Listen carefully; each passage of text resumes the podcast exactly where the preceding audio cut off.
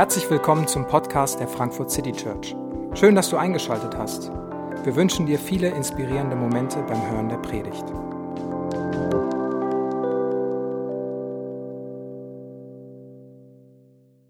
Angst ein schlechter Ratgeber. Das ist heute Abend das Thema. Das ist so ein bisschen die Geschichte von, von Isaaks Leben, der als ein sehr ängstlicher Mensch beschrieben wird. Und wenn wir über Angst reden und Angst nachdenken, dann glaube ich, wenn wir ehrlich sind, dann haben wir alle Angst. Es gibt Dinge, die machen uns Angst. Und wir haben anders gelernt, damit umzugehen. Manche von uns haben ähm, gelernt, sich so lange einzureden, ich habe keine Angst, bis sie sich wirklich selbst glauben, dass sie tough sind und ein toughes Image vor sich herprägen. Den schockt niemand, sie kann nichts umwerfen. Aber manchmal verrät uns dann unser Handeln. Manche von uns ganz im Gegenteil, wir haben gelernt, dass Angst zum Leben dazugehört und wir haben uns irgendwie angefangen zu arrangieren mit unserer Angst und das fühlt man eben und manchmal hat man eben Panik, das ist eben so. Und wir stecken da irgendwie alle in dieser Emotion drin. Zumindest glaube ich das. Und ich habe noch keinen Menschen getroffen, der keine Angst hat. Manchmal haben wir, haben wir alle Ängste. Und manchmal berät uns diese Angst. Manchmal ist Angst ein, ein Ratgeber für uns. Es gibt Situationen, da ist ähm, Angst, glaube ich, ein guter Motivator. Also wenn man vor einem Löwen steht und Angst empfindet, dann laufen die Beine ein bisschen schneller weg, weil Angst äh, gewisse Dinge im Körper freisetzt und wir mehr Kraft haben, um schneller zu rennen. Und Angst kann ein toller Motivator sein, wenn du weißt, was das Richtige ist. Wenn du weißt, beim Löwen ist Wegrennen das Richtige, dann ist Angst ein wirklich guter Motivator. Angst kann uns ähm, vorsichtig machen. Angst kann darauf sagen, hey, guck noch mal genauer hin und wir können manche Dinge vielleicht schon vorher erkennen. Weil wir Angst haben, dass es schief geht, bereiten wir uns besonders gut vor. Und es kann uns motivieren, genauer hinzusehen. Aber wenn ein Leben von Angst geprägt wird, wenn wir ängstlich leben, wenn wir ängstlich sind, wenn Angst an, anfängt, viel, viel mehr als eine situative Motivation zu werden, dann glaube ich, werden Leben manchmal eng und begrenzt und, und blass. Und einer, der ein wirklich blasses Leben hatte, der eine wirklich unscheinbare Persönlichkeit war, war dieser Isaak. Der Gott Abrahams, Isaaks und Jakobs ist in die Geschichte verschiedener ähm, der jüdischen und der christlichen Weltreligion eingegangen. Der Name Isaak ist bekannt noch tausende Jahre später. Und wenn man mal überlegt, wer dieser Mann war, dann finde ich es wirklich erstaunlich, dass es dieser Name und seine Geschichte über Jahr, Jahre und Jahrtausende geschafft hat. Also wenn wir alles zusammenfassen, was wir, was wir wissen über ihn, er wurde spät, seine Eltern ähm, haben ihn lange erwartet, er ist Einzelkind, spät geboren. Seine Frau, da hat sein Vater irgendeinen, seinen, einen seiner, seiner treuesten Verwalter losgeschickt, damit der in ein anderes Land geht und Isaac eine Frau besorgt. Die hat er sich gar nicht selber, äh, besorgt ist ein dummes Wort, aber äh, initiativ gesucht, sondern das hat Papa für ihn geregelt. In seiner Familie, ähm, er hatte zwei Söhne, die Zwillinge waren, die sich ständig gegenseitig betrogen haben und seine Frau hat einen von beiden bevorzugt und unterstützt und geholfen beim Intrigenspinnen selbst gegen den Vater und er hat nicht wirklich was dagegen gemacht. Das war dann halt so. Und er hat gerne Wildbraten gegessen. Das war's. Viel mehr wissen wir nicht über ihn. Viel mehr ist uns nicht berichtet. Diese Geschichte noch, dieses Kapitel in 1. Mose, Kapitel 26. Aber diese Person, die zwischen der Lichtgestalt des Glaubens Abraham und dem Jakob, der danach kommt, der wirklich ein spektakuläres Leben vom Betrüger zum Helden, ähm, ein spektakuläres Leben hatten, zwischen diesen Personen, Abraham und Jakob, geht Isaak unter und bleibt wirklich blass. Er ist ängstlich, er ist passiv. Und eine dieser Momente, der festgehalten ist, der, einer der wenigen Momente, der festgehalten ist, ist diese Geschichte, die wir gerade gelesen haben. Und wenn man dieses Kapitel 26 aus, dem, aus der Erzählung von Mose rausnehmen würde, würde man es vielleicht gar nicht merken. Also Kapitel 25 endet damit, dass Jakob zwei Söhne hat und die haben sich ums Erbrecht gestritten Und Kapitel 26, äh, 27 beginnt dann damit, wie sie das Erbrecht tatsächlich verteilen. Also es würde noch gar nicht auffallen, wenn der gute Mann gefehlt hätte. Der war wirklich nicht spektakulär. Aber irgendwie hat er es geschafft, in die Geschichte einzugehen. Irgendwas hatte Gott und seine Story mit ihm zu tun. Und die Geschichte, diese, die, die Fragen, die diese Geschichte stellt, diese Persönlichkeit ähm, stellen kann, ist, sind, glaube ich, folgende. Ist Gottes Versprechen groß genug für meine Umstände? Sind Gottes Versprechen groß genug für meine Umstände? Und das Zweite, das ist dann, was Isaak gelernt hatte, wie kann ein, ein furchtloses Leben, ein Leben, das nicht von Angst geprägt ist, wie, wie kann das aussehen? Ist Gottes Versprechen groß genug für meine Umstände und wie kann ein furchtloses Leben aussehen? Und die Geschichte Isaaks beginnt ganz ähnlich wie die Geschichte seines Vaters. Es ist wie eine Art Refrain, die in, diesem, in dieser Erzählung im ersten Mose sich durchzieht. Verse 2 und 3 in Kapitel 26. Und der Herr erschien Isaak und sprach, zieh nicht nach Ägypten, bleibe in dem Land, das ich dir sage. Halte dich als Fremder auf in diesem Land. Und ich werde mit dir sein und dich segnen. Denn dir und deinen Nachkommen werde ich all diese Länder geben. Und ich werde den Schwur aufrechterhalten, den ich deinem Vater Abraham geschworen habe.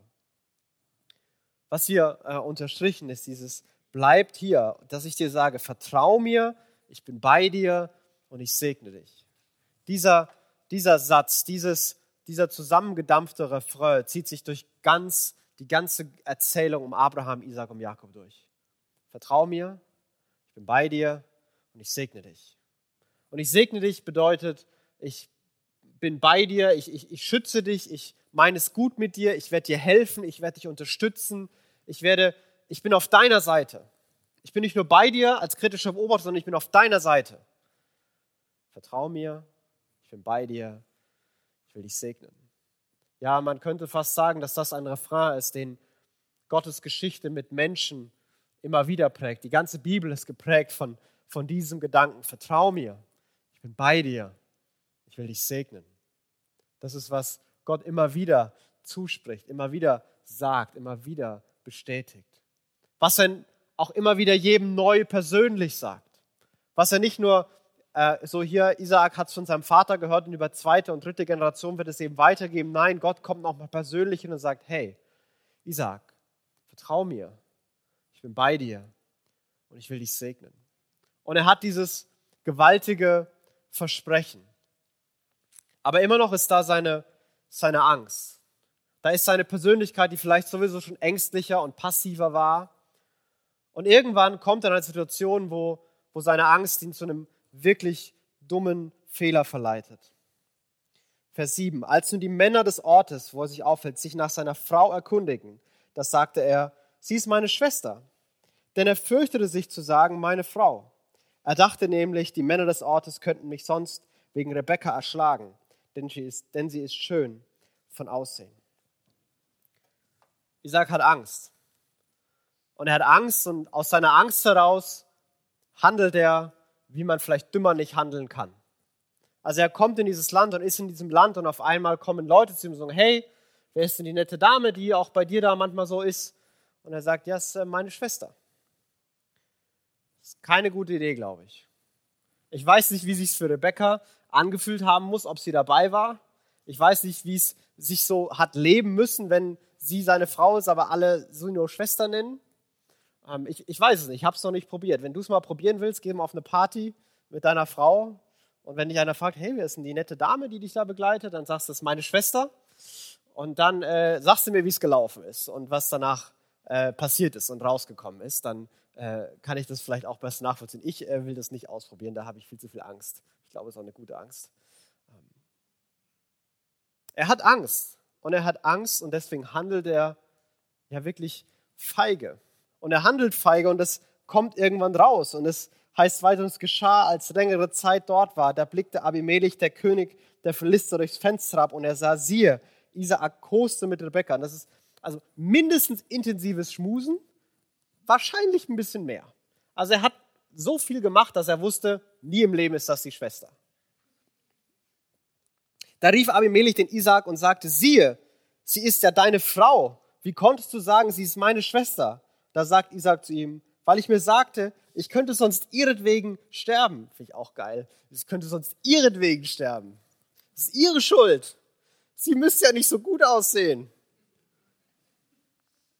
Völlig irrational. Völlig von Angst verdreht und verwirrt.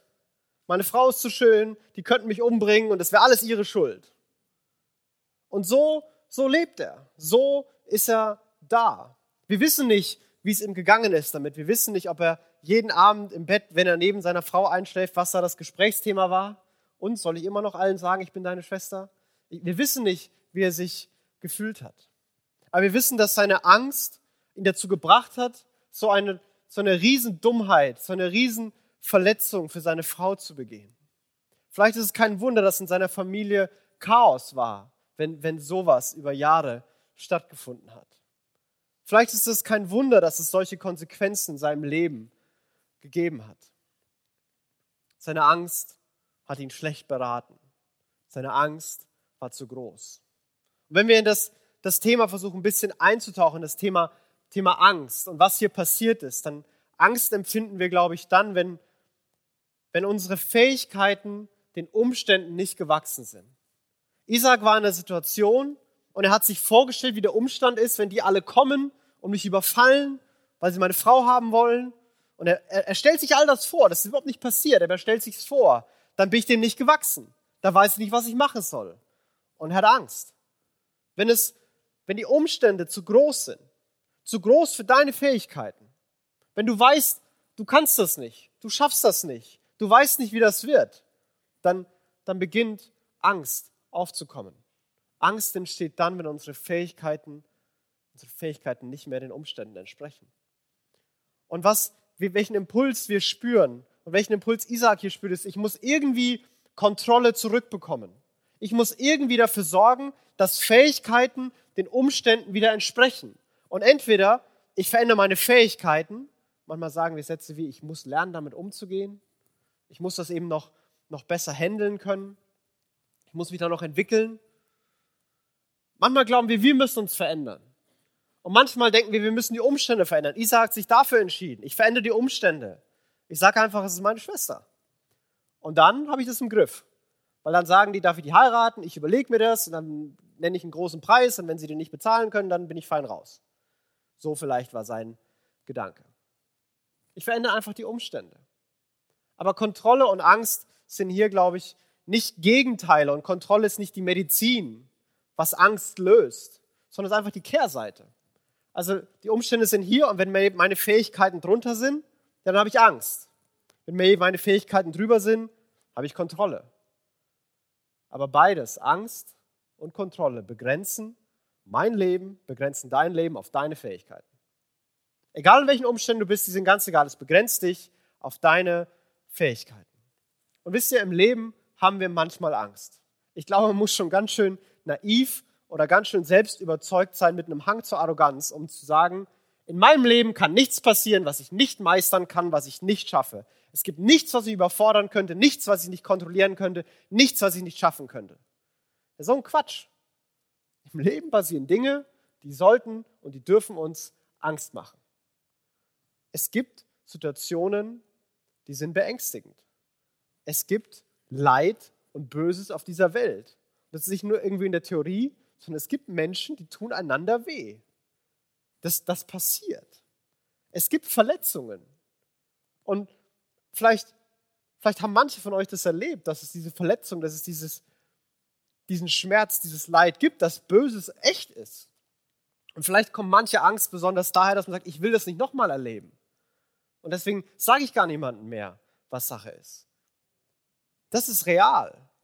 Und Angst und Angst und, und Kontrolle beides begrenzen unser Leben auf, auf, unsere, auf unsere Möglichkeiten.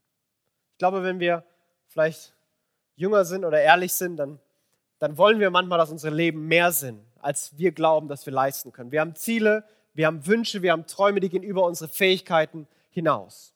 Vielleicht haben manche von uns schon schon gesagt, ich habe mich damit abgefunden, so ist das Leben nicht. Ich bleibe mal in meiner Box, die ich machen kann.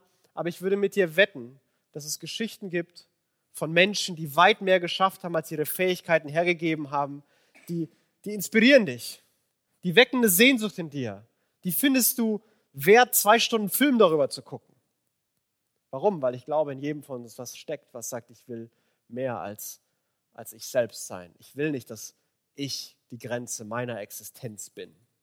Aber Angst und Kontrolle, beides, begrenzt uns. Es, es engt uns ein. Wovor wir Angst haben, da werden wir nicht hingehen. Das werden wir nicht machen. Wo wir Kontrolle haben, da fühlen wir uns wohl. Aber in dem Bereich, wo wir keine Kontrolle haben, da gehen wir einfach nicht mehr hin. Das tun wir nicht, weil wir Angst haben, die Kontrolle zu verlieren. Und es begrenzt uns, engt uns ein. Manchmal mehr, manchmal weniger. Aber es ist begrenzend.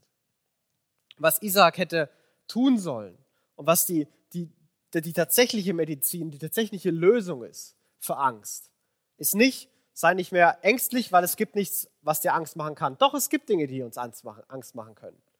Das ist nicht, ich muss mehr Kontrolle bekommen, sondern es ist Vertrauen. Weil Vertrauen ist, bedeutet, Vertrauen ist der Blick weg von den eigenen Fähigkeiten hin zu den Möglichkeiten Gottes. Vertrauen bedeutet, dass ich die Umstände von Moment aus dem Blick verliere, ja, dass ich meine eigenen Fähigkeiten von Moment aus dem Blick verliere. Und es bedeutet sagen, okay, wer ist Gott und was kann Gott? Isaac hätte denken und sagen sollen ich weiß nicht, was ich machen soll, wenn die kommen und meine Frau holen wollen. Aber Gott hat mir versprochen, dass er bei mir ist, dass er mir hilft, dass er mich segnet. Er hat mir Nachkommen versprochen und dafür muss ich leben und brauche ich auch eine Frau. Also glaube ich, dass er mir helfen wird. Und ich vertraue Gott. Das hätte er machen sollen. Hat er nicht. Aber ich glaube, genau das soll er lernen. Und deswegen lässt Gott ihn auch nicht damit davonkommen. Wir, wir haben hier gelesen, es geschah, dass er längere Zeit dort war und es ist nichts passiert. Ich weiß nicht, ob die Menschen doch nicht so böse waren, wie er dachte, oder seine Frau nicht so schön war, wie er geglaubt hat, oder Gott tatsächlich beschützt hat. Keine Ahnung. Aber es ist nicht wahr geworden und trotzdem lässt Gott ihm das nicht durchgehen. Er wird nochmal konfrontiert. Er wird öffentlich von einem heidnischen König, der große Glaubensheld, konfrontiert. Und Abimelech sprach, was hast du uns da angetan? Wie leicht hätte einer aus dem Volk bei deiner Frau liegen können und du hättest Schuld über uns gebracht. Und Abimelech befahl allem Volk, wer diesen Mann und seine Frau antastet, der muss getötet werden. Isaac wird hier knallhart konfrontiert. Was konntest du, wie konntest du das antun? Was hast du dir dabei gedacht? Was, was soll das? Und es ist, die Erzählung macht klar, das ist jetzt nicht irgendein heidnischer König, der nach heidnischen Bräuchen richtet, sondern das ist hier die Meinung Gottes. Gott durch den heidnischen König, weist Isaac zurecht. Was sollte das? Was hast du dir gedacht? Warum hast du mir nicht vertraut? Und so ängstlich reagiert. Und Gott hält trotzdem sein Versprechen. Das ist irgendwie das Spannende. Gott weist ihn zurecht und Gott hält trotzdem sein Versprechen. Er hat ihn beschützt. Er hat seine Frau beschützt. Es ist nichts passiert. Und trotzdem weist er ihn öffentlich zurecht. Und durch diesen König tut Gott, was Isaac hätte tun sollen. Der König sagt, wer diese Frau antastet, der wird getötet. Das hätte Isaac sagen sollen. Und so hätte Isaac handeln sollen. Da, damals war die Gesetzlage anders. Töten konnte man noch. Heute andere Gesetzlage. Nicht mehr töten, aber Frau beschützen trotzdem. Außer Notwehr, dann ist Töten okay. Sagt das Gesetz. Besser nicht töten. Egal. Isaac hätte das tun sollen. Isaac hätte so reagieren sollen. Gott ist bei mir und wer meine Frau anfasst, der kriegt ein Problem. Das hätte er sein sollen. Und dieser fremde König, der tut es für ihn. Und der, der zeigt ihm das öffentlich, was passieren sollte. Isaac hatte Angst und seine Angst war ein schlechter Ratgeber für ihn. Seine Angst hat dazu geführt, dass er seine Überzeugung, seine Werte, seine Ziele aufgibt, dass er seine Frau in Gefahr bringt. Angst macht das manchmal. Angst macht das in unserem Leben manchmal. Und ich glaube, wir haben vor verschiedenen Dingen Angst.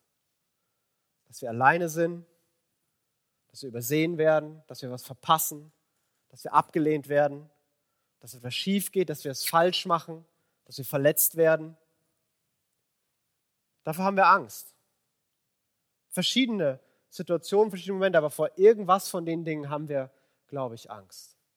Und ich glaube, die Gefahr, aus einer Angst heraus unsere Überzeugung aufzugeben, wer wir sein wollen, wer wir werden wollen, ich glaube, die ist manchmal ganz schön real für uns. Ich glaube, manche von uns, wir haben gerade wirklich Angst, eine Veränderung im Leben einzugehen. Wir wissen, so wie es gerade ist, kann es nicht weitergehen. Irgendwas muss anders werden. Ich weiß nicht, ob das in deiner Lebensplanung ist, deinem Terminkalender. Ich weiß nicht, ob das in deiner Freizeitgestaltung ist, ob das in, deiner, in deinem, deinem Charakter ist. Ich weiß es nicht. Und vielleicht sagst du, irgendwas muss anders werden und du weißt das. Aber du schaffst es nicht, das zu ändern. Weil du nicht weißt, wie die Leute reagieren werden, weil du weißt, nicht weißt, ob dein Leben noch schön und bequem sein wird. Weil da Angst ist. Weil da legitim Angst ist. Manche von uns, wir haben wirklich Angst, dass Leute merken, wer wir wirklich sind. Dass unsere Vergangenheit rauskommt. Dass unsere Schwächen rauskommen. Wir haben Angst, dass Leute uns kennenlernen. Und wir schieben deswegen konsequent alle Leute weg. Wir haben Angst, dass Leute uns ablehnen. Manche von uns, wir haben Angst, dass es wieder schief geht. Wir haben schon viel zu viel Mist erlebt. Und wir haben Angst, dass es alles wiederkommt. Und wir gehen zittern und zagen durchs Leben und wir sehen hinter jeder Ecke ein neues Problem. Und unsere Vergangenheit sagt uns, dass die Angst vielleicht gar nicht so unberechtigt ist. Ich glaube, die Dinge sind real. Ich glaube, wir haben, wir haben Angst. Wir haben Angst, Dinge zu verpassen. Wir haben Angst, Dinge falsch zu machen. Wir haben Angst, dass unsere Fehler offenbar werden. Wir haben Angst, dass Leute, die jetzt links und rechts neben uns sitzen, wissen, wer wir wirklich sind. Und deswegen tun wir alle möglichen Dinge, um die zu verbergen. Wir haben Angst, ja, warum haben wir so viel Angst, dass wir wirklich Überzeugungen aufgeben, dass wir in unserer Familie, in unserem Dating und Beziehung, Werte und wer wir sein wollen, dass wir die aufgeben, weil wir Angst haben, was zu verpassen oder zu verlieren. Manchmal haben wir bei unserer Karriere, in unserem Beruf Angst, was die denken, was die sagen, dass wir nicht weiterkommen. Und wir verraten, wer wir sind. Wir machen Dinge, auf die wir nicht stolz sind. Nicht, weil wir wollen, nicht, weil wir es aus Überzeugung machen, sondern weil wir Angst haben. Und die Frage ist für mich und für dich und für uns genau die gleiche wie für Isaac. Sind Gottes Versprechen, sind die groß genug für deine Umstände?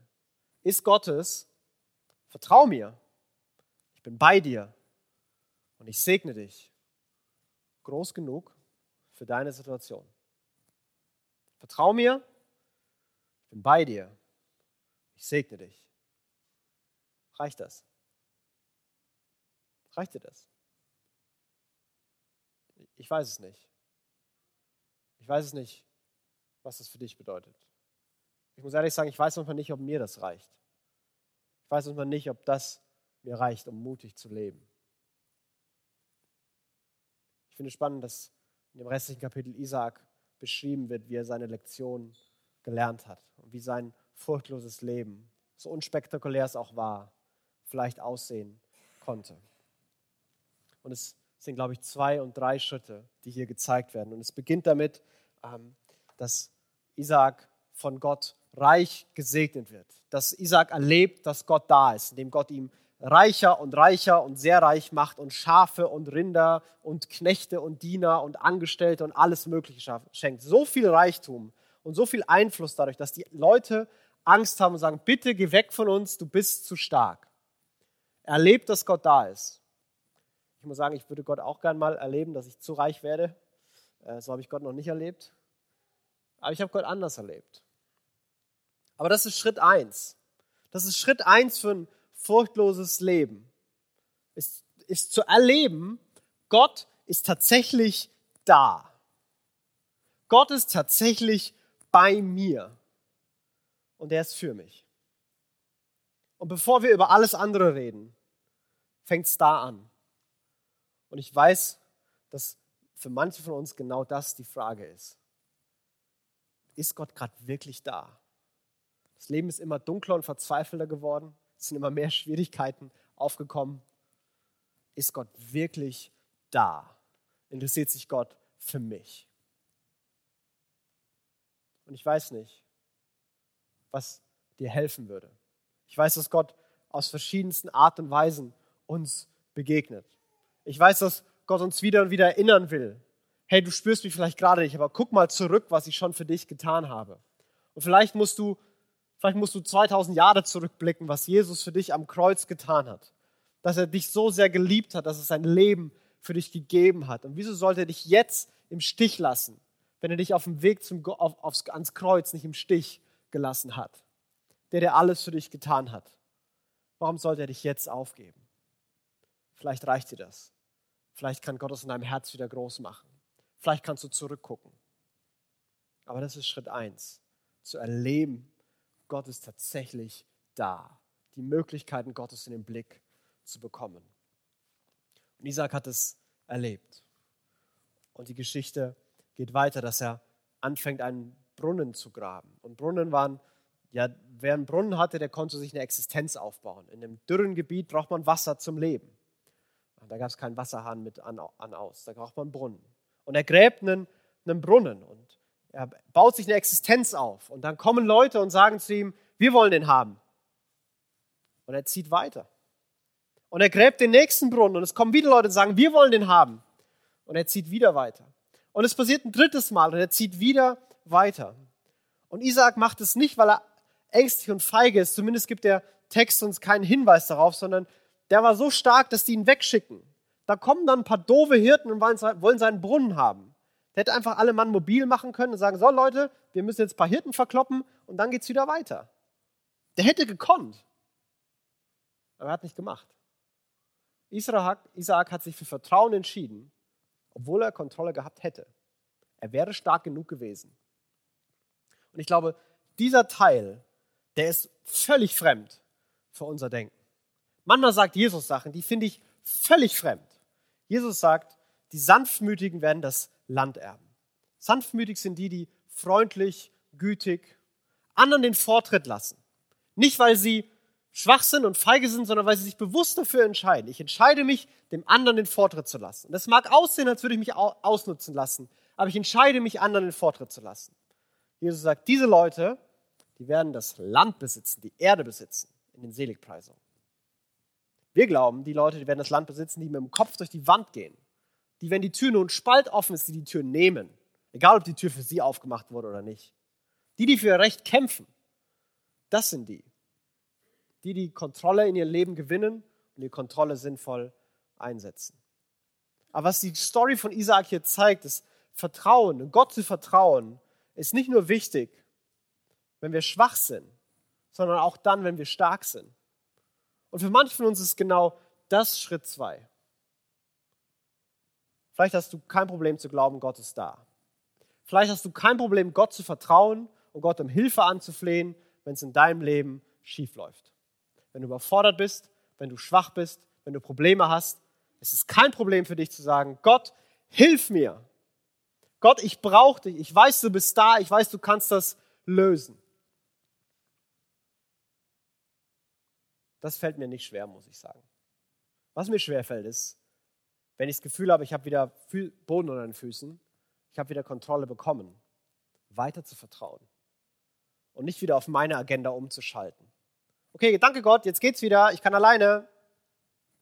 Aber nee, ich, ich will Gott weiter vertrauen. Und wenn es das heißt, eine Chance liegen zu lassen, dann heißt es das vielleicht manchmal. Aber ich will meinen Fokus auf Gott behalten. Und das Spannende ist bei Isaak, dass sein Leben zeigt, dass sich, dass sich das lohnt. Und es zeigt es aus, aus drei Gründen. Und die, die sind alle in diesen Sätzen, die am Ende die Männer, die ihn wieder und wieder vertrieben haben, zu ihm sagen. Sie kommen irgendwann zu ihm, um Frieden zu schließen und sagen, sie sagten aber, wir haben deutlich gesehen, dass der Herr mit dir ist. Und wir haben uns gesagt, es soll ein Schwur zwischen uns sein, zwischen uns und dir, wir wollen einen Bund mit dir schließen, dass du uns nichts Böses antust, so wie wir dich nicht angetastet haben und wie wir dir nur Gutes erwiesen haben und dich in Frieden haben ziehen lassen. Das ist so halb gelogen. Und du und dann, du bist nun einmal der Gesegnete des Herrn. Da gibt es Leute, die kein Problem hatten, ihn rumzuschubsen und irgendwann merken, Kacke, der ist zu stark. Der ist zu gewaltig und der hat einen Gott und dieser Gott ist mit ihm. Dieser Gott segnet ihn. Der, der, ist, der wird immer erfolgreicher. Immer wohin wir den schieben, der baut einfach neuen Brunnen. Und ganz am Ende heißt, er hat einen Brunnen gefunden mit lebendigem Wasser, wo eine, eine Quelle gefunden. Nicht nur ein Loch, wo es reinregnet, sondern wo es raussprudelt. Am Ende seines Lebens hat Isaak mehr Besitz als Abraham vor, Abraham vor ihm und Isaak nach ihm. Am Ende seines Lebens war Isaak, der unscheinbare Isaak, der erfolgreichste. Wenn du es nach diesen Maßstäben, wie viel Versprechen hat er gesehen? Wie viel Land hat er bekommen? Isaak war der erfolgreichste. Sein Vertrauen lässt Isaak Gott erleben.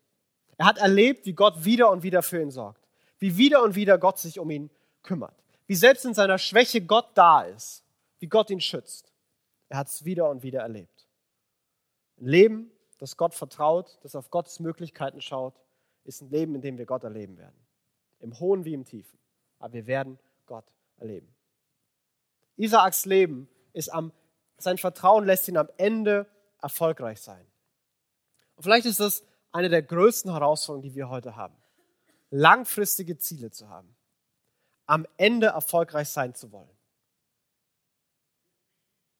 Dass unsere Ehe mit 85 den besten Tag hat. Und nicht jetzt, wenn wir einen Facebook-Post oder Instagram-Post machen können.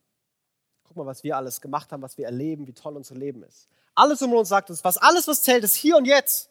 Du musst jetzt erleben, du musst deine Möglichkeiten nutzen, jetzt wo du jung bist. Nutze deine Chancen. Das kommt nicht nochmal im Leben. Mach, was du machen kannst.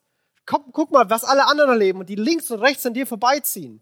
Die mit der Familie weiter sind, mit der Ehe weiter sind, im Beruf weiter sind, im Charakter weiter sind, die mehr von der Welt gesehen haben, die besser kochen können. Guck mal, was alle Leute können. Und dann guck mal dich an.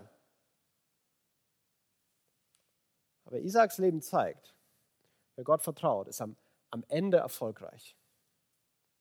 Am Ende. Wollen wir das?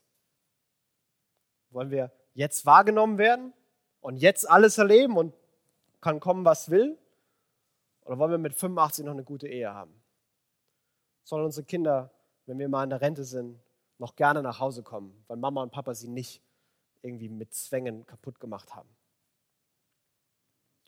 Wollen wir gerne auf unser Berufsleben zurückgucken?